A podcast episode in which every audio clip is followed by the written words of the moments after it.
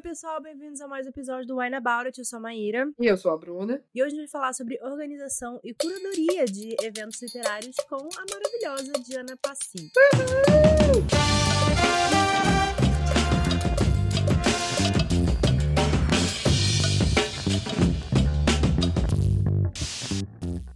Bom, trouxemos Diana aqui por vários motivos especiais que ela vai falar um pouco mais ali na frente, mas como sempre, a gente começa nossos episódios agradecendo aos apoiadores que fazem com que a gente continue vindo aqui gravar e tomar nossos vinhos e conversar com vocês sobre livros, mercado, etc. Muito obrigada, Elon Marques, Bárbara de Andrade, Emiliane Firmino, Diana Passi, olha só. A própria. Chaves. Lucas Fogaça, Laís de Baile, Clara Pantoja, Gabriel Cordeiro. Rafaela Viana, Mariana Gabriela, Nicole Espíndola e apoiadores anônimos. Se você quiser apoiar a gente ainda no Catarse até o fim dessa temporada, catarse.me barra Muito obrigada a todo mundo. E gostaria de, além de nossa apoiadora aqui do, do Wine About It, tem um episódio também com a Diana. É a primeira temporada, Bruna? Acho que é a primeira temporada.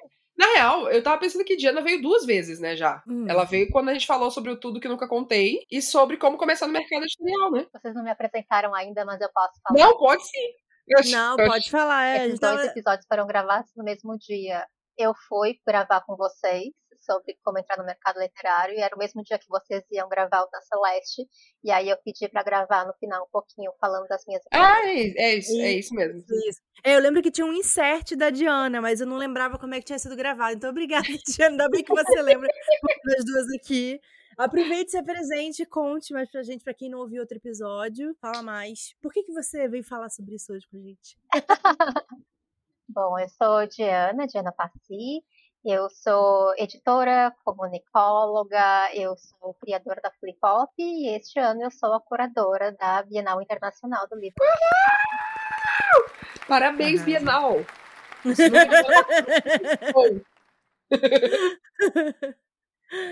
É Diana, acho que a gente pode começar pelo começo, né? Você contando, você falou que você foi criadora da, da Flip Hop, né? Nós somos muito fãs da Flip Hop. Como que você começou, é, já que você criou a Flip Hop, né? Então, assim, começou com isso de organizar eventos, que imagino que veio antes de você criar a Flip Hop, né?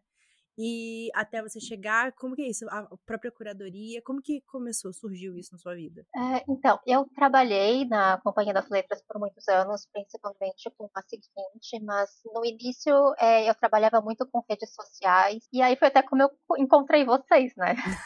Sim, Na época eu cuidava muito do- dos parceiros da editora, né? E então, como eu trabalhava nessa parte de comunicação, por mais que eu, ah, ao mesmo tempo estivesse fazendo a avaliação de títulos e tudo mais, essa parte mais editorial, eu lidava muito com o público e com, tipo, com as pessoas da cadeia que montavam canais e blogs e tudo mais. E foi muito de eu ter esse contato direto com os leitores mesmo e ver como existiam esses grupos que estavam é, razoavelmente organizados em si, sabe? Diferente de Uhum. alguns outros gêneros literários, principalmente Uhum. essa parte de, de, de young adult, de fantasia e tudo mais tem já suas próprias comunidades meio criadas, mas eu percebia que eles mereciam espaços deles também, precisavam mais de reconhecimento. Aconteceram algumas mudanças ao longo dos anos em questão de reconhecimento desses públicos, mas ainda não está totalmente estabelecido, nem todos eles são totalmente respeitados, ainda tanto quanto deveriam. É, e eu sempre levei esses pessoais muito a sério, e eu percebia o quanto que eles eram importantes até pela própria saúde do mercado editorial e que era Sim. vantajoso para todo mundo se a gente desse um espaço para essas pessoas, sabe? Um Uhum. espaço que fosse pensado para elas e não é, que elas tivessem que ficar se encaixando no que as outras pessoas estivessem criando sem conhecer elas mesmas. Então foi muito disso, de eu ter contato direto com os leitores e com criadores de conteúdo é, e querer ter um espaço especial para eles, tipo, criar alguma coisa que eles pudessem realmente é, funcionar dentro das próprias regras e do jeito que eles é, achassem melhor, porque no final das contas isso é o que é melhor para todo mundo. Sim, sim. Sim. É, uma coisa que eu reparei aqui, gente, rapidinho. O- A gente esqueceu de falar do vinho! É, eu ia falar isso. Ah, a é gente verdade. A gente começou a conversar. esquecendo do E a vinho, gente esqueceu Deus. do vinho. Tava até seca aqui, não sabia por quê. É.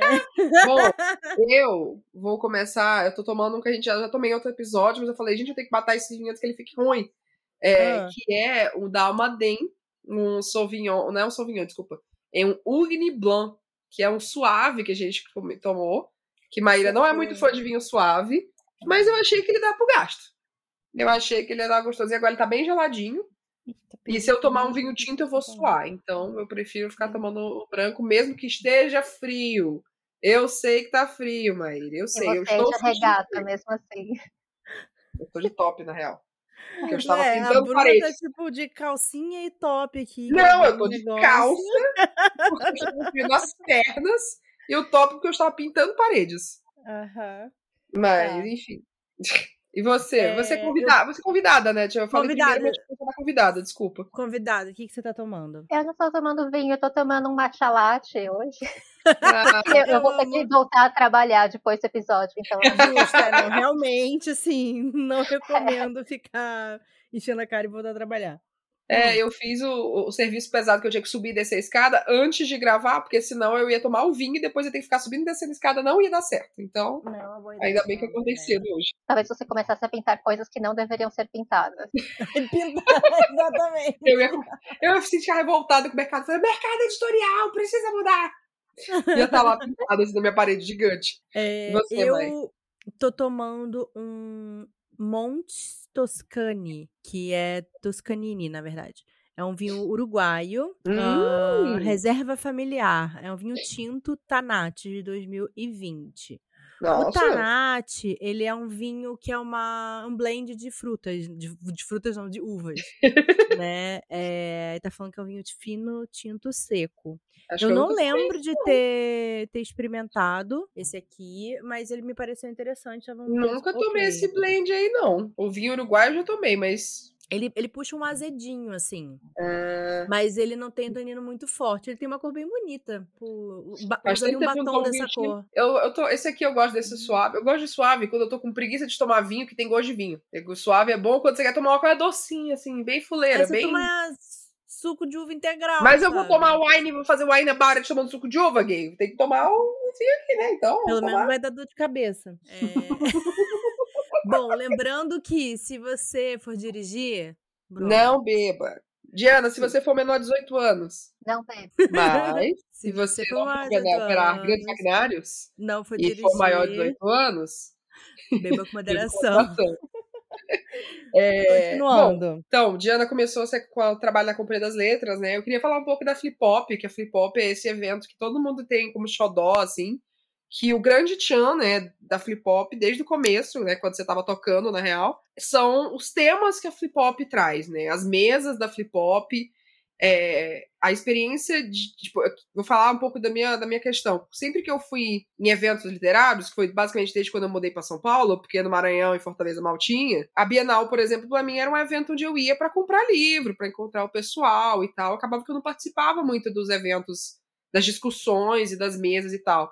E aí veio a Flip Pop, que não só era um evento que tinha como centro, né, as mesas e as discussões, mas que eram assuntos muito interessantes, com pessoas muito interessantes, que misturavam não só autores de longa data e tal, mas você tinha gente do mercado, você tinha leitores, você tinha criadores de conteúdo. Então, o grande tchan da Flip Hop sempre, acho que foi isso, né? Essa boa curadoria de quem vai estar lá no evento. Eu acho que é uma boa oportunidade também, Diana, pra você falar o que, que é, né, um- uma boa curadoria. O que, que é uma curadoria? O que você faz como curadora de um evento? Que eu acho que muita gente pode não saber qual é a diferença entre organizar e ser curador de um evento. É, tipo, discernir, falar assim, não, isso aqui foi. Isso é uma boa curadoria, sabe? É. Não, eu acho que só voltando um pouquinho do que você estava falando dessa questão assim da criação da flip hop e tudo mais, a ideia de criar flip hop veio muito realmente de eu frequentar muitos eventos literários e Uhum. perceber que o público mais forte, sabe, o pessoal que fazia fila, que às vezes tipo Uhum. dormia do lado de fora e tudo mais, tipo seja Bienal, e tudo mais, é esse público jovem, jovem adulto. É, e é o que, tipo, que mais empolga e fica, tipo, cobrando Uhum. notícias na internet sobre ah, quem que vai participar e tudo mais. É, mas aí você vai, de fato, nesses eventos, por mais que esses públicos sejam os que estão mais engajados lá, você vê que o evento não foi pensado com essas pessoas em mente. Sim. Com certeza. Então, o que aconteceu foi que, então, é, eu via essa cena, tipo, do YA nacional, ou tipo, um pouco de middleweight também, do infanto juvenil. Teve um momento lá por, tipo, ah, 2013 e tudo mais, que a coisa começou a ficar muito forte, e aí você ia nos eventos e você via gente, tipo, é, autores nacionais mesmo, uhum. é, iniciantes, que aí você via que tinha, tipo, 200 pessoas na fila para autografar, sabe? E aí eu comecei a pensar, tipo, mas isso daqui, a tendência é, obviamente, crescer, e por que que as pessoas não estão, então, dando, prestando mais atenção nisso, tipo, dando mais uhum. espaço? Então, o que eu acho que as pessoas não sabem é que a Flip Hop nasceu lá em 2017, se não me engano, foi a primeira edição, mas a gente já estava, tipo, falando internamente na Companhia das Letras, tipo, uns dois ou três anos já, que, Nossa. tipo, não, que a gente queria fazer o festival, uhum. porque eu estava percebendo essa necessidade, esse espaço dentro do mercado, é, e a gente falando, tipo, tem que criar alguma coisa, vamos criar um festival. É, uhum. Eu comecei a visitar outros, outros eventos também para até pesquisar um pouquinho sobre isso, ver como é que funcionava mas foi realmente a Flip Hop nasceu porque eu percebia que existia um público que o mercado não estava prestando atenção e que merecia um espaço para eles, porque tipo se alguém criasse, as pessoas iam vir. O que Sim. foi de fato que aconteceu, tipo logo na primeira edição os ingressos esgotaram. Sim. Ai, foi tão gostosa. Um eu acho que a Flip Hop ela foi gostosa desde a primeira edição, né? Porque... Foi, total. Eu lembro que a primeira edição foi. Eu lembro que quando eu saiu a Flip Hop, eu fiquei meio descrente porque eu não conhecia o trabalho da Diana, ainda não sabia quem era que estava organizando. E eu falei assim: ah, uma editora vai fazer um festival de livros e tal. Eu falei assim: ah, vai ser mais um onde não vai ter coisas legais para fazer. E aí eu cheguei lá e falei, kkkk, nunca gostei tanto de estar errada na minha vida.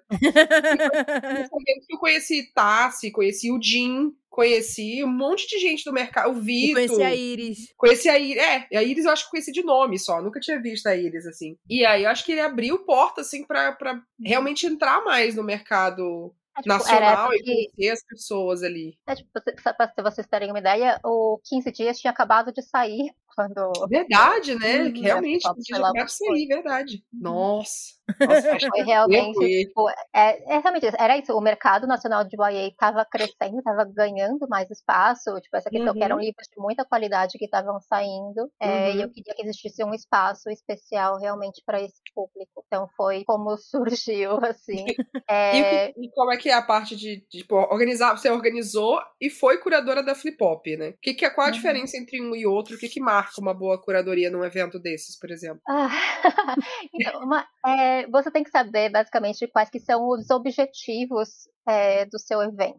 Uhum. E assim, é, eu tendo feito então a Flip Hop e fazendo agora a Bienal, é, são eventos com objetivos muito diferentes. Então Sim, você tem que se adaptando. E até uma questão do tipo, ah, evento quando era tipo a ah, Flip Hop presencial e depois teve um ano que foi a Flip Hop, o último ano que eu fiz foi o primeiro ano que a Flip Hop foi virtual também. E uhum. mesmo assim, tipo, também já tem diferenças, porque Sim. quando você organiza um evento, você tem que ter em mente que, assim, não importa a qualidade da, dos autores que você colocou no palco, a qualidade dos palestrantes, o, o tema e tudo mais, a qualidade da conversa também, se assim você não conseguir atrair o público certo para aquela conversa, sabe? Uhum, se sim. o público certo daquela conversa não vai ficar sabendo que existe esse evento. Uhum. Sim. Então, quando você monta também os temas das mesas, mais tipo, o formato das mesas, você tem que pensar como que isso vai chegar no público certo daquela mesa. Então. Nossa, nunca tinha parado de pensar nisso. é, então, porque eu tô fazendo então a Bienal, e é isso, tipo, vocês sabem que eu tô fazendo mais de 70 mesas.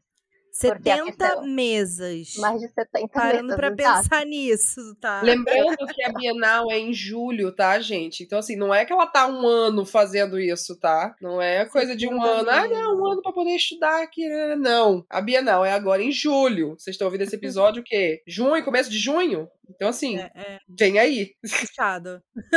Por favor, vão. Vamos prestigiar o trabalho silencioso, né? É, então, porque eu estou fazendo, então, são várias mesas, porque eu estou fazendo a Arena Cultural completa, que a Arena Cultural é o espaço maior da Bienal, que vão os autores estrangeiros, best-sellers e mais, e uma parte do Salão de Ideias, que é o espaço mais fechadinho, que cabe uhum. 100 pessoas. Então por isso são muitas mesmo. Uhum. Mas a diferença, assim, entre você fazer uma curadoria de flip-hop e uma curadoria de Bienal, é também tem muito a ver com o formato do evento, porque então, uhum. é, quando eu estava planejando, tipo, dentro da Companhia das Letras, com a equipe tal de marketing, com a equipe da seguinte e tudo mais, como que ia funcionar a flip-hop, eu tinha um objetivo muito claro que era que eu queria que fosse um evento que as pessoas não precisavam, tipo, ah, ficar dormindo em fila para conseguir fazer o que elas querem. Porque eu sou uhum. contra isso. Porque não Sim. devia ser um teste de resistência para ninguém. Você tem que Com provar certeza. que você realmente é fã de nada. Então eu queria que fosse um evento que todo mundo ficasse confortável. Mas eu queria também que fosse um espaço que as pessoas pudessem conhecer autores novos. Uhum. Uhum. É, que elas não fossem, tipo, ah, só vale a pena para eu ir nesse evento se já tiver, tipo, autores o suficientes que eu já conheço senão uhum. não é assim, tipo, não vai valer a pena para mim. Não, eu queria que a Flip Hop fosse um espaço onde as pessoas pudessem conhecer autores também, que os autores nacionais tivessem também é, tanta importância quanto os estrangeiros, não ficar só aquela uhum. coisa tipo, ah, quem é realmente importante, quem é o chamariz do evento são os estrangeiros, uhum. e os tipo, nacionais você passa embaixo do pano. Tipo, não, eu queria uhum. que os nacionais fossem levados tanto a sério quanto os estrangeiros. E aí, então, realmente, é um evento que o objetivo é que a pessoa vá porque ela gosta da ideia, tipo, daquele espaço, daquele, daquela comunidade que foi criada em torno disso. E aí, lá dentro, ela se sente confortável o suficiente para navegar e encontrar, então, pessoas, autores que ela já conhece, mas também conhecer pessoas uhum. e autores novos. E também que as conversas tivessem uma complexidade, uma profundidade, para não ficar no que era muito comum naquela época, que, tipo, quando é uma conversa sobre um livro YA, a conversa fosse só do tipo, ai, mas a garota vai escolher fulano ou ciclano no final da trilogia, sabe? Coisas assim. É, eram conversas muito é, infantilizadoras, assim, sabe? Uhum. Que perdiam toda a complexidade que existia nesse universo uhum. também. Então, o, o, objetivo realmente também era que as conversas elas tivessem uma complexidade para a pessoa, ela chegou lá, tipo, ah, eu só gosto desse livro e aí ela sai começando a questionar tipo por que que ela gosta desse livro e quais são as outras coisas que ela pode uhum. Por causa disso também. Uhum. Então é, é, diferente por causa disso. A Flip Hop, o chamariz era realmente o conjunto da coisa, e você tinha liberdade para ir conhecendo coisas novas dentro uhum. disso e aprendendo mais sobre você mesmo também. O que é muito diferente da Bienal. Porque é isso que vocês estavam falando, tipo, muita gente vai pra Bienal realmente é para comprar livro, né? Tipo, tem uns estandes que vendem livro a 5, 10 reais, tipo, as editoras fazem brinde. Então, é diferente porque realmente na, na Bienal, normalmente você só para pra ver uma palestra se você já conhece uhum. o autor.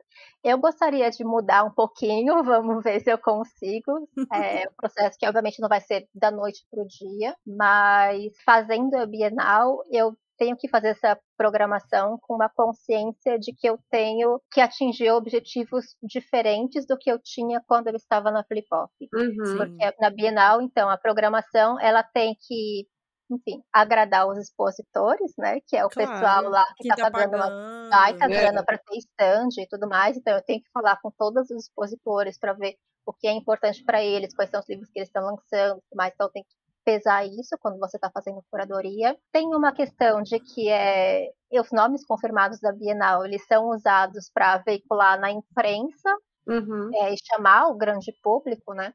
Então é Sim. é muito diferente de flip hop, que a comunicação era muito direcionada para uma comunidade muito específica e que a gente conseguia chegar muito facilmente na internet. Na internet. Uhum. Uhum. A Bienal não, tipo, é, a Bienal, o público esperado é mais de 600 mil pessoas. Nossa. Então você não pode ficar.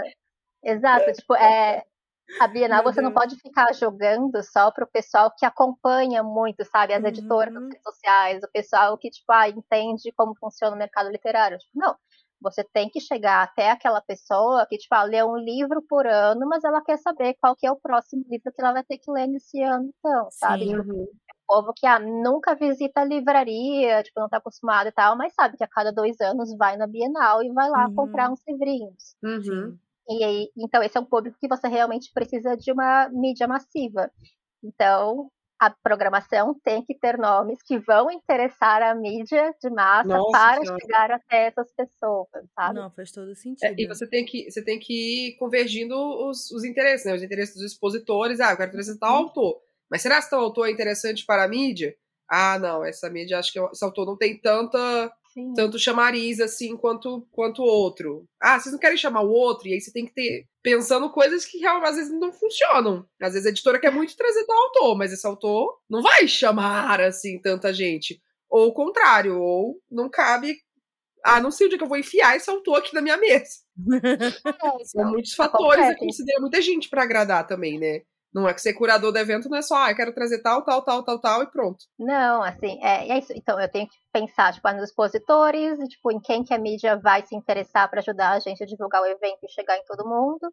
E, claro, na qualidade do, das conversas uhum. em si, dos temas, e em tentar abarcar todos os públicos possíveis. Porque é, na Flip Hop é, é, até meio curioso isso, porque a Flip Hop, então, tinha, tipo, 20 e poucas mesas nos nas edições que eram três dias presencial e tudo mais. Uhum. Eram umas 20 e poucas mesas, mas eram 20 e poucas mesas para um público seleto. Sim. Então, e, até, e pelo formato do festival que eu expliquei para vocês, é, isso abarcava conversas que sobre muitas nuances diferentes, sabe? Uhum. Sobre detalhes. Porque então você tinha que criar 20 conversas diferentes para um público seleto. Então você Sim tinha o espaço para ir fazendo conversas é, sobre uhum. recortes muito específicos. Recortes, exato. Sim, era mais aprofundado, né? Você consegue expandir isso. Exato, então é uma coisa diferente de uma Bienal que, tipo, ó, tudo bem, são 72 mesas que eu estou fazendo, mas que eu tenho que abarcar todo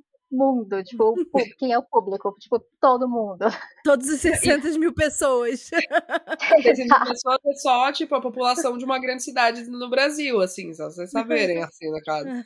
Mas é interessante também porque você tem, assim, a, a Flip Hop você tem um recorte e tudo mais, e ainda assim tinha muita gente que, ai, eu não interessei por nada. Quando você tem 600 mil pessoas, 72 meses, você tem que agradar crianças que vão com escola, você tem que agradar jovens que estão indo na Bienal pela primeira vez, galera que vai todo ano da Bienal e tem, tipo, coisas que sempre quer ver. Você tem os próprios interesses da, tipo, da CBL ou de outras pessoas dentro da Bienal que quer, tipo, ah, não, a gente tem que ter tal pessoa.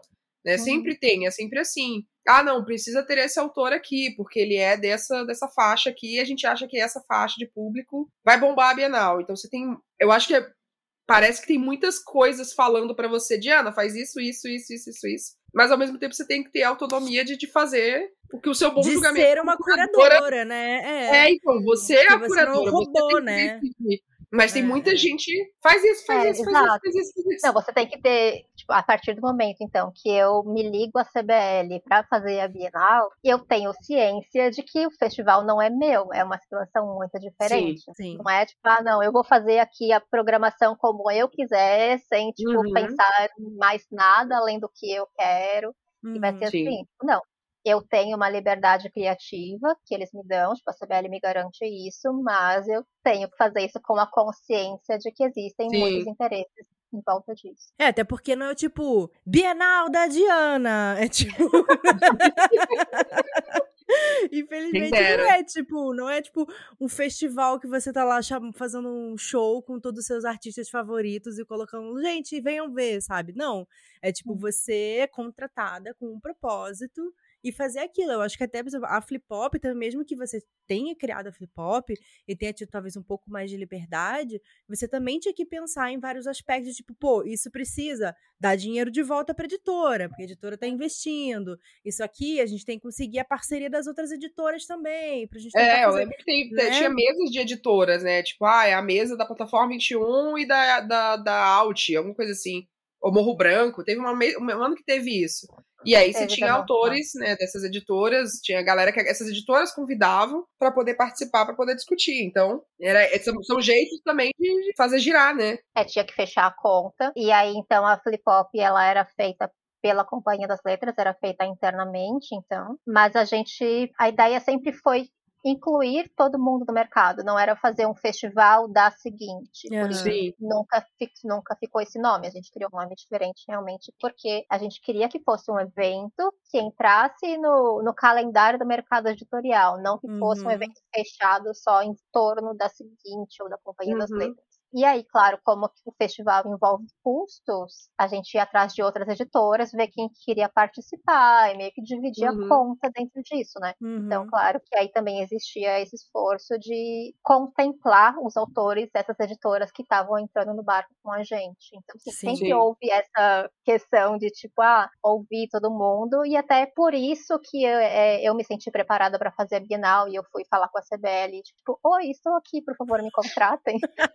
Foi porque eu, eu já tinha essa experiência de, tipo, falar com várias editoras diferentes Sim. e ouvir os objetivos de todo mundo e tentar marcar. Eu já sabia desde o início que não é uma coisa, tipo, que curadoria não é só do tipo, ah, eu conheço os livros, eu consigo pensar em temas e acabou. Tipo, não.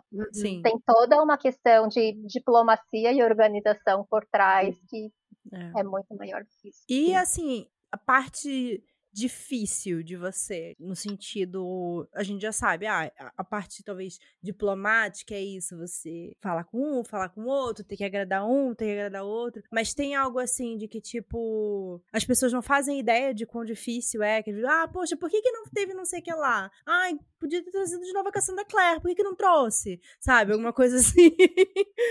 é, que, tipo, as pessoas acham que é muito fácil e é bem mais complicado do que as pessoas imaginam imagino. É, então, realmente, é, eu gostaria que as pessoas soubessem que o resultado, tipo, a programação que elas estão vendo não é a mesma que eu tinha planejado no início, porque às vezes as pessoas recusam convite, sabe? Eu não tenho como forçar a pessoa a vir. E eu acho que a gente tem muito uma ideia de, tipo, ah, claro que se me convidassem para outro país eu iria, sabe? Tipo, estão me pagando uma passagem em hotel, tipo, claro que eu iria. Gente, você tem que lembrar que a gente tá Mas chamando as pessoas pra vir pro Brasil, tá? É, então, tipo, tem que já pro Brasil. Por mais que a galera pense. Positiva. É. Por mais que a galera pense, tipo, ah, Rio de Janeiro. Primeiro que não é no Rio. Segundo que assim. Ainda tem muito lugar que tá muito confundido com muita coisa de Covid. Inclusive, é. ainda estamos no meio da é, pandemia. Não, nesse tá? momento tá bem. Inclusive, ano de né? eleição. Né? Inclusive, governo horrível que temos. Assim, Sim. real tá uma merda. Tem, sabe? Ai, mas os fãs brasileiros. Eu falei, tá bom, então, fã brasileiro, compre três vezes cada livro que esse autor lançou, então. Porque aí vai poder ver o que autor. Mas a galera tem que tem que entender isso também. Não é um puta. Ai, gente, vamos fazer aqui um festival de literatura de Bora Bora. Ah, não, aí eu super vou, com certeza. Eu iria. não, mas é, é, é, acho que é isso, assim, eu gostaria que as pessoas entendessem quando elas verem finalmente essa programação. Eu acho que quando esse episódio sair já vai ter sido divulgado, ou tipo, vai estar para divulgar a programação nos próximos dias. Fiquem de olho. é. Mas é, vocês não têm ideia do tanto de gente que, que a gente convidou que uhum. não vai poder vir, sabe? Por vários motivos diferentes, sabe? Seja tipo, ah, já tinha um outro compromisso marcado, tipo, ah, não, é, vai ser tem vai ser período de adaptação na escola do meu filho, sabe? Tipo, ah, não, qualquer coisa, sabe? Sim. Até uhum. realmente uma questão do tipo, ah, Brasil, não quero visitar, sei uhum. lá. É, tem, tem, tem muita gente pensar assim, né? Tipo, não, pro é. Brasil eu não vou, infelizmente. É, não, eu sei de autores, assim, que gostam do Brasil e tudo mais, mas ah, tá com medo de vir por causa de uhum. Bolsonaro e não sei o uhum. que lá e fala: não, não, desculpa, não tenho interesse em ir agora, sabe? Não me sinto confortável de vir. Falar assim, ai, besteira. Não, é o que a pessoa se sente confortável e pronto, uhum. sabe? É isso, paciência. Ninguém pode forçar a pessoa a se sentir confortável a vir ou, tipo, alargar o que ela tem lá na vida dela para passar uns dias em outro país e ficar comendo. Sim. Então, é, tem essa parte triste do trabalho, que não só estrangeiros, como muitos brasileiros também, que você pensa, tipo, a nossa, essa mesa aqui seria incrível se eu conseguir juntar fulano com ciclano e tudo mais, vai ser uma conversa muito legal, e aí não dá certo. Aí você descobre que um, um se dá bem com o outro, e aí ah. Ah, não, não gosta de não sei o que lá, e aí você fica tipo, putz, não tem nada a ver com então, você, então, né? Tipo, ai, um só pode ir no dia um só pode ir nesse dia, o outro só é. pode ir é. nesse outro, então você não tem como juntar, sabe? Então, eu acho que assim, todo mundo que trabalha com curadoria deve ter tipo a sua wishlist mental de mesas que a gente gostaria de um dia conseguir fazer, porque já tentou em algum momento e deu errado, assim, isso tanto estrangeiros quanto nacionais, assim, acontece uhum. mesmo. E você só anota e torce para fazer em algum outro momento, né? É o que dá. Inclusive, inclusive essa é uma pergunta que eu coloquei aqui para você, mas a gente vai fazer depois do nosso intervalo, que agora uhum. vamos dar uma pausinha, a gente quer saber qual são suas mesas do sonho. eu vou fazer uma pausa então.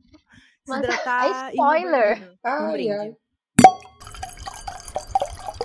Bom, voltamos então com a wishlist de Diana, né? Das mesas dos sonhos que ela gostaria de fazer. Mas antes disso, como que estão as, as bebidas, né? Não são nem os vinhos, porque Diana nunca como mais. Como é que tá o seu chá, Diana? Como está seu mate? Meu, tá bom, já tá acabando, mas tava gostoso. Uh, é tava quentinho, né? Porque hoje tá frio. Ele é só mate mesmo? Gelado? Não tem, não tem uma cachaçinha aí dentro. não, eu fiz matcha com leite de aveia. Leite de aveia. Eu tenho a impressão, não sei por que que eu acho que deve ficar bom com suco de limão. Eu tô, eu tô Suco viajando. de limão?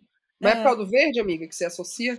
Talvez, porque talvez eu associo com erva mate. Talvez, Porque erva mate, tererê, né, com suco de limão é muito gostoso pra tomar gelado. E eu acho que talvez se... como chá só, eu acho que daria pra colocar limão, mas eu acho que como latte talvez talhasse. Hum, porque assim, Iria ah, talhar, você tem leite ah, com, com, leite sim, com é. leite sim, não. Eu pensei só o chá com o suco sim, de limão. Sim, eu acho que só o chá com limão gosto... combina. É, então, eu gosto muito também de chá verde com suco de limão. E hortelã, eu acho que fica gostoso, fica bem refrescante, assim, de uhum. tomar gelado. Nunca botei limão no chá. Fica, assim, se você. Eu gosto de tomar chá gelado, né, no verão. Então, ah, verdade. É, ah, não, tipo, chá gelado, ok. É que eu penso em é. chá, eu penso no chá quente. É. Pra mim, chá quente eu... é só as ervinhas mesmo, purinho. Desde que bota leite no chá quente, eu nunca tô, eu nunca, nunca faço no chá latte, assim. Nunca coisei. É, leite eu só ponho no chá preto. Não, também não. Eu Mas eu acho que gelado, gelado eu nunca tomei. Eu só tomei matcha uma vez, né? Que na verdade acho que não foi nem foi uma doce que eu comi com matcha. Então eu tenho que experimentar. Inclusive foi da, da cesta de. Agora eu lembrei, ah, é da Kemi. Que eu ganhei uhum. cesta de café da manhã e era um brownie de matcha. Que Nossa. delícia, gente. Muito gostoso. Nossa, muito bom. Viajei. saudade, saudade desse brownie. e você, Bruna, como é que tá seu vinho doce aí? Tá muito gostosinho, tá muito docinho. Eu tô até esquecendo que é vinho. tá muito gostosinho, assim. Ele tá esquentando, ele não é muito bom para começar a esquentar, né? Tô tomando uhum. mais rapidinho. Mas tá gostoso, eu tô gostando, tô curtindo. Ó, o meu tá bem gostoso. É, ele tá bem assim gelado para fresco. Eu deixei ele uma horinha só no congelador antes de começar a gravar. Cheguei do mercado e botei no congelador. Ele desce muito gostoso, é um bom tinto, assim, achei bacana. É um reserva, né? Então ele já é um. É, reserva dá um melhor, né? É, e ele ele tem uma acidezinha, mas ele desce gostoso, assim, ele não tem um tanino muito forte. Então, curti. Curioso, curioso. Nunca, é nunca peguei boa... esse blend, então fiquei intrigada. Vou botar lá no meu Vivino. Deixa aqui ver se eu sinto algumas notas, peraí. Bom, Diana, quais, quais são algumas das mesas que você tem de wishlist, então? Seja que você já pensou para flip hop, que você pensou para Bienal. Talvez falar para Bienal é mais difícil, porque aí vai saber que não rolou tal mesa, né? Que tipo, tal pessoa não vem. E aí você não pode é, falar, né? Não, mas assim, tá, se você falasse assim, ah, Stephen King, Neil Gaiman, tipo, a gente sabe que não vai acontecer isso, entendeu? É tipo, é qualquer sonho, pessoa que morreu, é. pode ser, entendeu? É tipo que você gostaria muito de, sei lá, é dos sonhos mesmo, não é, sei lá, ou que um dia você pretende fazer e tal, mas que, uhum. sei lá, se você pudesse colocar essas pessoas juntos para conversar. Se você tivesse todo o orçamento possível, não tivesse que agradar editoras e expositores, etc. É o Festival Literário da Diana. Não, se você sabe, obviamente, quando você tá nessa posição, você fala, tipo, nossa, eu poderia convidar os meus autores favoritos para encontrar Sim. eles, né? Então, assim, Exato. obviamente, eu gostaria de um dia conseguir trazer a Celestine ou a Ilópolis, sabe? São autores que escreveram livros que foram muito importantes para mim. Então, obviamente, eu gostaria de trazê-las em algum momento. Uhum. Mas, enfim, não rolou até hoje. Eu não posso, então, falar das mesas desse ano, porque eu acho meio chato expor quem não, tipo, não vai Sim. poder vir. É. Mas na, na virtual, assim, isso que eu falei para vocês, que eu tenho ideias guardadas no bolso que eu gostaria de que acontecesse em algum momento. Na Bienal Virtual, eu estava tentando fazer uma mesa do Jason Reynolds com MC da mediada pelo Dinha Nosso. Ah. ah, meu Deus, cabeça. Nossa, seria tudo, né? Tudo em Ai, vida. Que mesa incrível. Mas vai, eu acredito. Algum Vai rolar. dia vai dar certo. Vai rolar. Ai, Por o foda é isso, porque às vezes você, tem, você pega uma pessoa com a Diana que tem umas ideias muito boas, e você fica assim, nossa, essa mesa ia ficar muito boa! Meu Deus! Quem pode fazer isso acontecer? Não, e o, o Jason, ele é da Intrínseca, né? Uhum. É. O MC da da companhia e o Jean é da. Da Intrínseca também, né? Agora. Agora tem na Intrínseca também, é. Intrínseca e É. Gutenberg. Vamos acreditar, eu acredito. Alô, Intrínseca! Vamos mentalizar isso aí.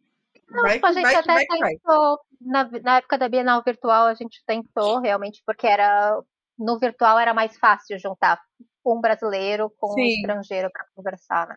Mas só as pessoas têm agendas delas, sabe? Elas têm É. compromissos, não tem o que fazer. Tipo, não é porque, Sim. ai, nossa, elas não gostam um do outro e não querem fazer a mesma.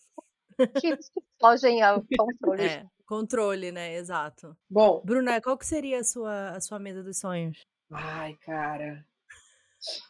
Bom, além dessa que Diana falou, eu acho que é ótimo. Ah, ó, eu acho que pensando em gringos, por exemplo, essa mesa da uma mesa do Jason Reynolds com a Jason Reynolds com Jacqueline Woodson, que os dois foram embaixadores da literatura jovem no Brasil. No Brasil, não. Do, Estados Unidos. Estados Unidos. Tá louca? literatura jovem dos Estados Unidos. Que basicamente o trabalho dessas pessoas é, tipo, conversar com organizações, bibliotecas e promover a literatura jovem, sabe? Eu fico, meu Deus, cadê isso no Brasil? Mas que realmente funcione, não é só pra ter, é pra funcionar. É, com Lavínia, conversando com, com eles, talvez, talvez Legal. mediano. Ah, legal, gostei. E Diana na mesa. Pra também coisar a conversa. Porque eu acho que Diana tem muita ideia de muita coisa e ela ia sair dessa conversa, tipo, ah! Quero fazer um monte de coisa. Eu ia participar Eu com acho que ia ser uma, caderninho pensando em nacional. Participar eu com um adoraria- caderninho. Participar com participar caderninho pra ir anotando tudo. É, então, a mesa ia ser, na verdade, a mesa, Diana ia estar na mesa pra poder anotar tudo que a galera ia falar. Mas eu acho que são pessoas que têm cabeças muito boas e, e planos e etc. Ia ser muito legal de ver. Mas Tem que avisar pra Lavínia que a gente já tá escalando ela, ó, Lavínia. Alô, Lavínia. mesa aqui. Se prepara aí, viu? É, eu acho que nacional eu ia gostar de ver uma mesa. É, é engraçado, eu penso uma mesa que seria muito legal se é uma conversa mais sobre, tipo, interseccionalidade na- de literaturas, etc. E rolou essa mesa, tipo, Maíra, Julie, Léo e. Quem foi? Maíra, Foi Julie, Léo? o... E o Sérgio. né? E o Sérgio. Tipo, essa mesa foi ótima, sabe? E, mas, sei lá, uma variação dessa mesa, talvez. Mas uma, tipo, uma eu parte 2 gostaria- dessa mesa, quem sabe? Eu Oi? gostaria que um dia, eu gostaria que um dia a gente tivesse autores nacionais de ascendência asiática suficientes para a gente ter uma mesa voltada para isso, né? Porque É, então, porque isso é algo que faz falta também, no caso. É, ah, não sei, né? Acho que uma mesa do Ailton Krenak com, com, com qualquer pessoa que Comigo, aquela... É, eu, eu vou lá e ah, é uma mesa, é, um- é, é Ailton Krenak sentado e eu aqui ouvindo ele, sentado no palco, olhando pra minha cara de idiota, assim.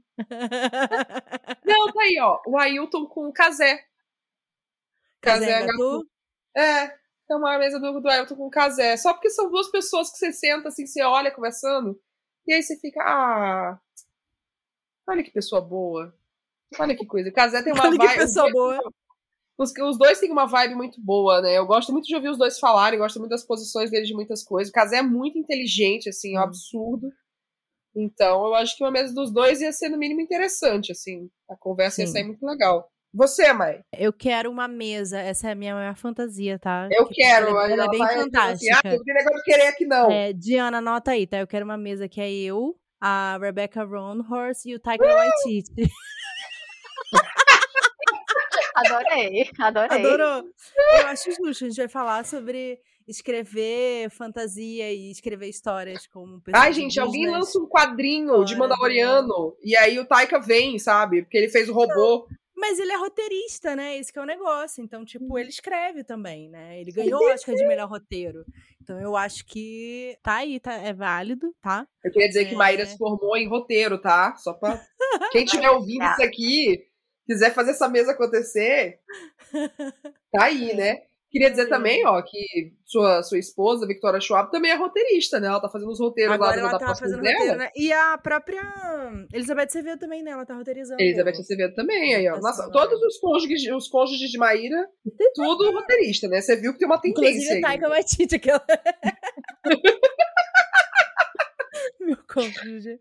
Mas essa coisa até de, ah, ele escreve, escreve roteiros e tudo mais, foi uma coisa que eu fui aprendendo ao longo dos anos, assim. Porque eu acho que no início eu tinha uma visão muito presa, então, de tipo, ah, um festival literário, quem que você vai chamar, sabe? Uhum. É, e foi uma coisa que eu fui tendo que expandir ao longo dos anos, quando eu fui vendo mais a coisa na prática mesmo e entendendo as problemáticas. Porque é, o mais comum é você pensar, tipo, bom, festival literário, então eu vou chamar quem escreve livro.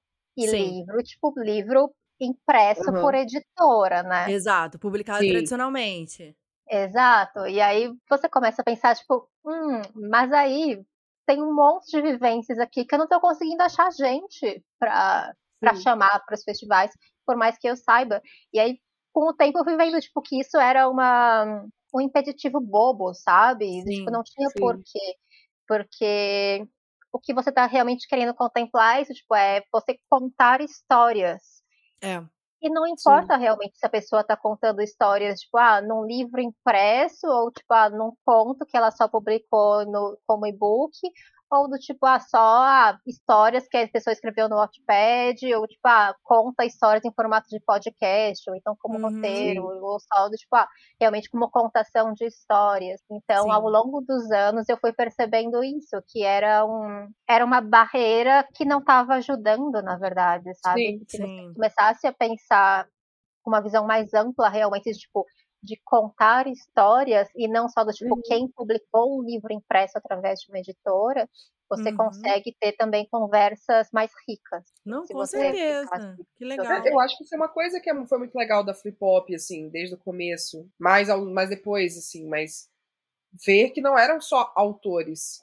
Né? Você Uhum. tinha ali outras coisas e as mesas não focavam só na- nas histórias, né? Você tinha mesa lá focada nos livros e discutir temas de livros, tinha mesa focada em escrita, mas tinha mesa, teve mesa sobre tradução, teve mesa sobre, sobre gêneros específicos, teve mesa de que era tipo conversa de leitores com autores. A gente teve Não, uma mesa teve- do Line, na uma Não, Flip Hop, que não teve sabe editores também, né? Editores. editores de livros, tradutores, revisores, capistas, é, diagramadores, assim, eu acho que todos os profissionais do livro acho que devem ter passado em algum momento por alguma mesa da Flip Hop, assim, e a gente como é, aqui podcaster, criadores de conteúdo, teve, né, teve tudo já, assim, poe- poetas, é, escritores de ficção, escritores de não ficção, para jovens, para crianças, para adultos, apesar do foco da Flip Hop ser jovem e adulto, você teve uma grande variedade ali. Eu acho que isso é um, é um grande atrativo, assim, é uma coisa que me deixa empolgada para a programação da Bienal esse ano. Eu acho que vai ser o primeiro ano, desde 2012, que eu começo a frequentar a Bienal, que eu vou olhar a programação e, tipo,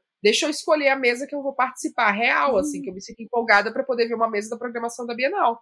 Porque os Sim. outros anos eu nem olhava, eu entrava, ah, quando é que vai ser a Bienal? Ah, tá, tá, tal, tal dia. Ah, tá bom, eu vou nesse dia pra poder comprar livro, ver o pessoal e pronto. Eu nunca parei para sentar para ver uma me- mesa da programação da Bienal, porque nada nunca me parecia interessante, real, assim. Então, esse ano eu vou. e Diana, Espero que o resultado esteja a esse nível da sua expectativa. Mas assim, tem muita Amiga, se eu assistir uma, já é 100% de aproveitamento já, porque comparado com os É, outros que eu não. Tá bom. Então, eu É. estou fazendo a arena e a parte do salão, o pessoal do SESC também está fazendo programação para o Salão de Ideias, né? Legal. Aí tem a Elizabeth fazendo a programação só voltada para o público infantil, tem uma outra Uhum. pessoa que é o Bocato, que está fazendo a programação da parte mais tipo gastronomia, É, tem uma moça que eu não conheci que faz a parte de cordel, e tem também a programação do Papo de Mercado, que é mais realmente com o mercado Nossa. editorial. Muita Então, coisa. assim, na realidade, a Bienal tem um monte de programações diferentes, né? E eu Sim, estou sim. tão responsável por essa parte de arena e uma parte do salão, e estou tentando imprimir todo o meu conhecimento Sim. nessas, nessas mesas que eu estou fazendo. Mas, Tô empolgada. mas é, vocês tinham me perguntado antes da Hum. questão do tipo, ah, as partes mais difíceis que as pessoas não sabem e tudo mais, e eu Sim. falei essa questão do tipo, ah, a programação não é exatamente o que você quer, porque tem muitas outras Sim. coisas e cancelamentos e tudo mais. Mas, assim, o que as pessoas não sabem é a quantidade de detalhe que você tem que, Ai, que tomar cuidado, prestar atenção, sabe? É um fluxo muito grande de informações porque você está lidando com muitas editoras e pessoas diferentes. Então você tem que estar tá em cima para tipo não perder nenhuma informação no meio disso, tipo não, não esquecer de responder o fulano e tudo mais, sabe? Nossa, Fica sim. cobrando tipo, ah, quem que não me respondeu ainda se vai poder ou não. Então você Uhum. faz primeiro a sua wishlist e depois você tem que tipo sair disparando convite e manejando essas respostas, tipo quem pode, quem não pode, tipo, ah, se essa pessoa não pode, tem que achar outra pessoa para completar essa mesa e Sim. fazer esses ajustes. Então é um fluxo muito grande de informação que você tem que estar tipo, com a cabeça rápida para ir se, se ajustando as respostas. É, e mesmo depois que de fato é confirmado, é, a quantidade de detalhe que você tem que recolher dos participantes só para a coisa funcionar. Sabe? É, inclusive, um beijo, Letícia, que está me ajudando esse ano. A Scarlett me ajudou no ano da virtual também. Ah, legal. É, porque você tem que falar com todo mundo para tipo todos os convidados. Então imagina isso, são 72 mesas, quantos tipo convidados, mediadores e tal, quantas pessoas são realmente nisso tudo? Sim. E aí você tem que ir atrás.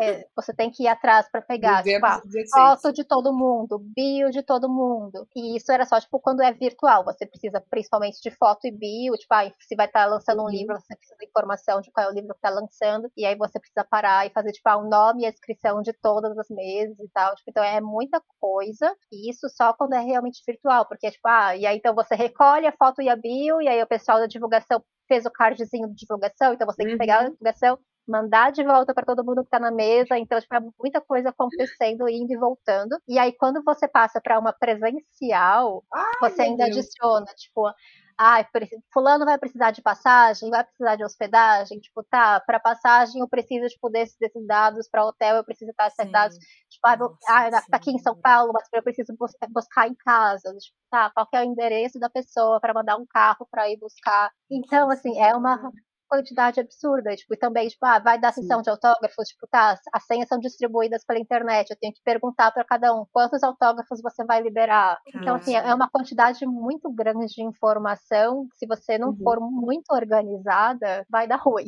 Sim, sim. Então, assim, é uma coisa que, que eu até tava pensando, assim, nesses últimos meses, fazendo isso, sobre como você fazer a curadoria de um evento, por mais que tenha, tipo, na Bienal tem é, a equipe mais de produção e tudo mais, porque na Flip Hop eu acabava abarcando muito mais funções diferentes, né, porque eram menos pessoas, era realmente só a Sim. equipe interna da Companhia das Letras fazendo. Na CBL, com a Bienal, é uma equipe muito maior, obviamente, eu posso me ficar só nessa parte da curadoria, não preciso fazer parte de produção também, mas mesmo assim, é, você tem que ter consciência de que fazer a curadoria não é só pensar as mesas. E, tipo, não Uhum. adianta você só, tipo, conhecer o mercado brasileiro, quem são os autores, com quem eles falam, tudo mais, pensar nos temas. Não adianta nem só você saber isso e ter os contatos em editora, sabe? Porque ajuda nas conversas e tal. Você tem que ter essas duas coisas e você tem que ser uma pessoa extremamente organizada e ágil para resolver esses problemas. Sim. Então, assim, é, é um trabalho muito grande de bastidores que eu imagino que as pessoas não estejam acostumadas a pensar no, no tamanho do problema que é. tamanho. Não, Uhum. com certeza. Nossa. É, E aí, você vai ter que estar participando na Bienal, assim, todos os dias. E Uhum. direto vendo mensagem, vendo se alguém teve algum imprevisto, se o carro foi buscar a pessoa, se a pessoa vai chegar na hora, se alguém tá perdido. Ai, não tô com minha credencial. Ai, não tô, entrei pelo lugar tal. Ai, não tô achando, tô no pavilhão tal. E agora? E aí você A fica. Diana já tá assim. "Ah, Sim. Diana precisa de um carrinho de golfe pra poder circular pela Bienal, porque, meu Deus do céu. Mas o pior é que, assim, dá muito trabalho e, assim, quando acontece esse imprevisto, que, tipo, já aconteceu, assim, comigo, do tipo, ai, voo da pessoa atrasou e você não sabe mais se ela vai chegar a tempo, sabe? Do, tipo, senhora. autor que, tipo, na véspera de quando tinha que começar a se arrumar pra viagem, lembrou que não tirou o visto, sabe? Aí Meu você fica, Deus. tipo, Meu Deus. Tipo, Você surta na hora, obviamente, mas você tem que, tipo, surtar. Tipo, você tira 15 minutos pra surtar e aí você respira fundo, você tem que resolver o problema, né? Sim, É, então. sim, exatamente. É. ok, eu me dou 10 minutos pra ficar É. ensandecida e depois eu entro no modo resolver problema. Exato, mas assim, é, isso acontece, não tem o que fazer, tem que estar preparada mentalmente. mas a verdade é que, assim, na minha experiência, quando o evento começa de verdade, é muito mais fácil. Hum. O problema hum. é toda essa preparação anterior. Porque Sim. até porque se você fez a preparação direitinho, a coisa entra nos trilhos e vai. Vai indo. Então, Exato, tipo, tá, vai aparecer coisas para resolver? Vai, mas até como você tá no meio, a quantidade de soluções é mais limitada. Então, às vezes, uhum. também não é. tem muito o que você fazer. Vai chegar lá, ah, a pessoa não vem. Ah, tá bom, foda-se, é. tem alguém aqui que consegue ir? Não, não tem. Ah, então a mesa vai ficar com duas pessoas mesmo, é isso. Pois é, tipo, às vezes é o que acontece, sabe? Sim. Então, assim, é, pelo menos até hoje, eu espero que continue assim. Na minha experiência, quando o evento começa de fato, é muito mais simples, é, muito menos estressante do que os meses uhum. anteriores de, de, organização. Ah, sim, mais coisas para resolver, né? E aí eu fiquei pensando uma coisa assim, que a gente sempre fala sobre mudanças, né, que a gente quer, que a gente vê acontecendo, às vezes por um, uma demanda da sociedade, às vezes por uma demanda do mercado e tudo mais, né? E dá para ver na, na, na impressão digital da Flip Hop que ter você nos bastidores fez muita diferença em quem a gente via nos palcos, né? Em quem a gente uhum. via que estava participando dessas mesas. E agora você está na Bienal, que é um dos maiores eventos assim literários do país, né? E o que, que você acha, assim, de ter alguém como você fazendo parte dessa, talvez, mudança interna? É, você acha, tipo, o que significa, assim? Eu sei que ao mesmo tempo pode ser um peso para você, mas também, tipo, é uma possibilidade, né? De você estar tá ocupando esse lugar. É, enfim, eu tive meus momentos realmente de ansiedade. Eu ainda tenho de vez em quando essas coisas, tipo, meu Deus do céu, mas eu só tenho seis anos. Quando eu vim aqui, Eu queria dizer que já, já não tem nem seis anos de mercado editorial. A bicha tá quase. O mercado, a experiência dela de mercado editorial tá quase se formando na faculdade, gente. É, eu tenho quase 15 anos agora, eu acho. Caralho.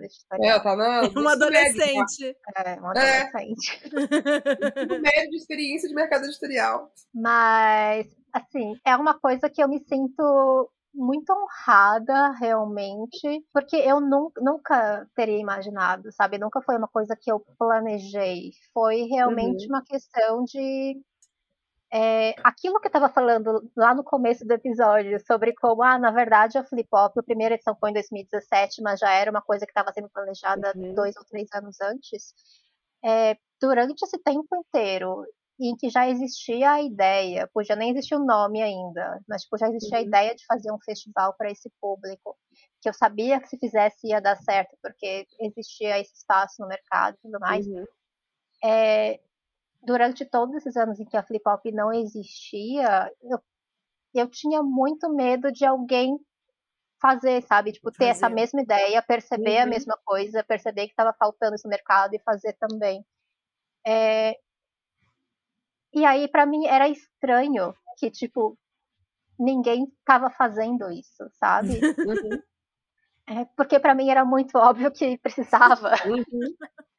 Então eu acho que muita coisa assim da, da minha carreira veio meio que nisso, sabe? De eu estar tá prestando atenção no que estava acontecendo e porque eu me envolvo muito assim emocionalmente, tá? Eu me importo realmente de verdade com com os autores, com os leitores e tudo mais. Então vem muito disso, de eu perceber, tipo, ai, mas tal segmento, sabe? Tipo, tal tipo de público tem um potencial aqui, sabe? Eles merecem mais atenção. E aí eu, pessoalmente, tentar dar mais atenção até ver o que dá para fazer realmente. Então eu acho que essa experiência desses, desses anos, assim, querendo fazer um festival e achando, tipo, é tão óbvio que isso vai dar certo, sabe? Por que, que ninguém tá mais fazendo? Em alguns momentos uhum. em que as uhum. pessoas começavam a, tipo, ai, nossa, estou planejando uma coisa.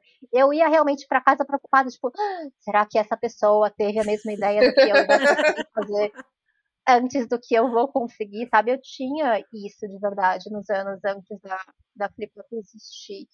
Mas então, para mim, é, é um pouco estranho isso até, mas foi meio que foi acontecendo nesses anos uhum. então de carreira, porque eu ia me interessando por uma coisa que eu achava que merecia mais espaço, merecia mais atenção, e aí eu ia me direcionando para isso, e aí então via o que dava para fazer, e aí eu me interessava por outra coisa. E eu fui então me encaminhando para pegar um monte de nichos assim de interesses pessoais que não tem tanta gente assim prestando atenção, se você olhar, Uhum. infelizmente. Não que eu esteja me achando um floquinho de neve a única pessoa. Mas, mas é, é, eu não consigo explicar isso como eu fui naturalmente me encaminhando, tipo, ah, eu estava na Companhia das Letras, que era, tipo, a é, editora de vários nomes e nobres, etc. E aí, dentro da, dentro desse meio, eu fui começando a me interessar mais pelos autores nacionais, mas tipo, mesmo uhum. dentro dos autores nacionais, eu fui começando a me interessar mais pelos autores contemporâneos, e aí, tipo, dentro dos contemporâneos, eu fui indo mais para tipo, para é, literaturas mais comerciais, porque, tipo, era sempre meio que nisso de, tipo, ah, coisas que eu sabia que eram muito boas, mas que as pessoas não estavam levando a sério, sabe? E aí, tipo, então, indo, tipo, do nacional pro contemporâneo, do contemporâneo pro comercial, do comercial, tipo, também, tipo, ah, é, pessoas de vivências marginalizadas, sabe, de grupos marginalizados. Então, isso tudo foi indo por uma, por interesses muito sinceros, nunca foi realmente por uma coisa do tipo, ah, eu acho que se eu apostar nisso eu vou ficar rica, né? Infelizmente ainda não sou. Infelizmente não. Ainda não, quem sabe um dia. Mas é, eu acho que foi meio que por causa disso, eu nunca achei que eu fosse ter um reconhecimento tão grande assim, sabe, que eu fosse ter esse espaço tão grande. Nunca foi uma coisa que eu imaginei, porque eu sempre fui muito uma pessoa do tipo, ai, só me deixa fazer meu trabalho aqui no meu cantinho, sabe? Eu estou uhum. fazendo o trabalho porque eu me importo com ele de verdade, não é porque eu espere alguma grande congratulação sobre isso, um grande reconhecimento. Então, ter feito isso, tipo, por mais de uma década e de repente ter chegado em um ponto disso, de eu ter construído um background, tipo, uma experiência que acharam que eu estava preparada para ser a curadora tipo do, de um dos maiores eventos literários do Brasil é assim não é uma coisa que eu imaginava é uma coisa que eu de vez em quando penso tipo nossa a Diana tipo de 10 anos atrás nunca teria imaginado mas que eu fico muito feliz de, de ter essa oportunidade realmente é, e o que eu tento então é retribuir, tipo, todo mundo que me acompanhou nesses últimos anos e que me deu espaço e que acreditou nas minhas ideias quando elas ainda eram menores, é, e continuar nesse caminho que eu tenho realmente de dar espaço para todo mundo desse mercado e reconhecer a importância de todo mundo. Tudo. Diana, para encerrar, é, se as pessoas quiserem, tipo, gostei da Diana. Diana é uma pessoa muito inteligente quero trabalhar com ela. Será que ela seria curadora do meu evento? Será que ela me ensinaria a fazer curadoria? Será que ela edita meu livro? Como que as pessoas poderiam ter um, um contato profissional contigo? O que, que você faz hoje em dia? Depois da Bienal, tá, gente? Até a Bienal ela não pode fazer mais nada, por favor. Depois da Bienal. A partir de agosto. Por favor a partir de agosto, porque a Bienal vai até dia 10 de julho e aí eu preciso dormir bastante. Isso, Exato. tirar um descanso. Isso, obrigada, a partir de agosto apenas. é, assim, o jeito mais fácil de me encontrar é no Twitter. É tipo, uhum. arroba Diana Faci. É, eu tenho, tipo, as DMs abertas para quem gosta de tirar dúvida comigo. Então, só me chama lá que a gente conversa, né? Arrasou. É só isso, é só falar com as pessoas. Diana, muito Diana, obrigada por mais uma muito vez. Muito obrigado. É sempre muito bom conversar com você. Master aqui de, de é... dois episódios e meio. Não. Mas eu acho que os episódios que a gente sempre faz são sempre. A gente falou assim, pouquíssimo, né? Ah, eu criei a Flip Pop, mas foi jurado do Jabuti. É, então, foi já Jabuti, a gente falou depois da Bienal Virtual, mas no caso, né? Ganhou prêmio de jovens talentos, entendeu? Ela, assim, altamente, assim, é muito chique essa mulher, sabe? Então. assim, não ter. Que, ai, não estava preparada. A pessoa está mais do que preparada, gente. Já estava atrasado já essa curadoria bienal. Está atrasado uns dois anos já essa curadoria, é, pelo amor de Deus. Episódio altamente VIP do Wine, entendeu? Com Diana aqui. De muito, muito é, obrigada. O mais próximo que vamos gente, chegar né? no, no, no, evento tradicional, porque a gente só fala muito besteira bom. aqui, então ninguém vai levar a gente a sério. Quem sabe com Diana aqui levem. Então, Mas a gente fica muito, BL, muito feliz de, de, ter você, de ver você nesses lugares, porque a gente Sim. sabe o quanto você é atenciosa, é, generosa em relação a essas coisas, assim, o quanto você se esforça e você sabe o que, que é importante, sabe? Então, Sim. assim, fico muito feliz de você estar ocupando esses lugares. Sempre torcendo por você, para que você, tipo, tenha o Festival Literário da Diana mesmo. Eu apoio Flidiana. Eu acho que Flidiana vai ser um sucesso, assim. A Celeste Jogando no ar aí.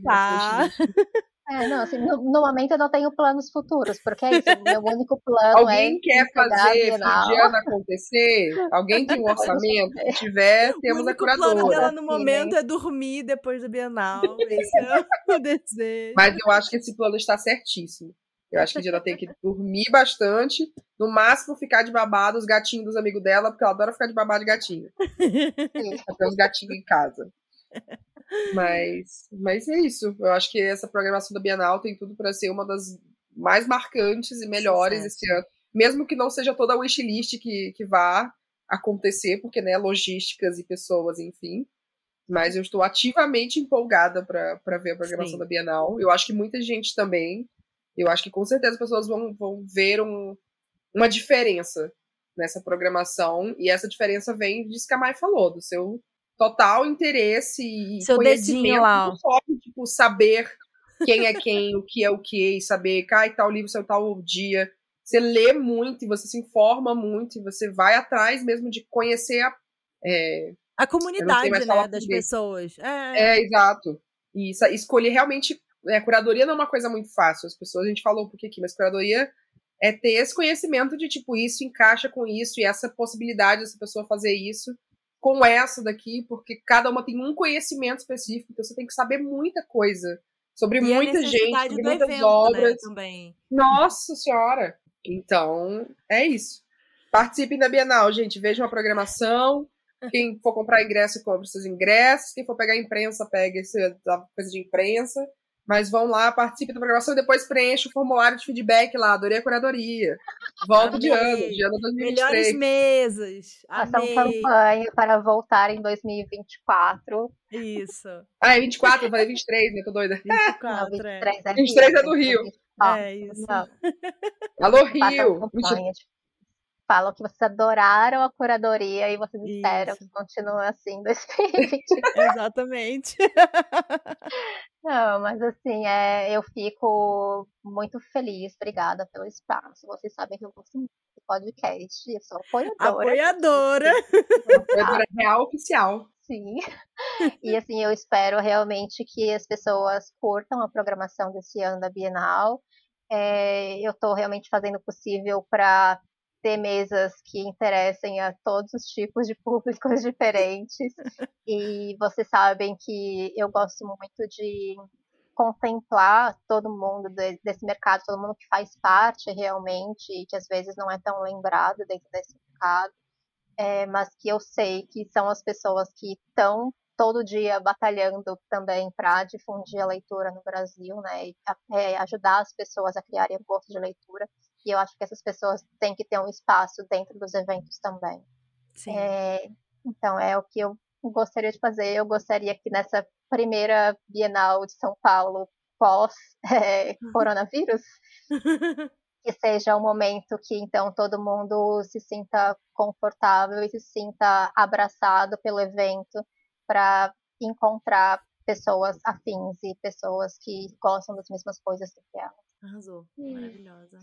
É isso, Bom, gente. vamos terminar então esse episódio é, cheio de esperança no coração. Empolgados para a Bienal. E é isso. Obrigada, Diana. Obrigada um brinde, Diana, Bienal. Gente. Um brinde a todos.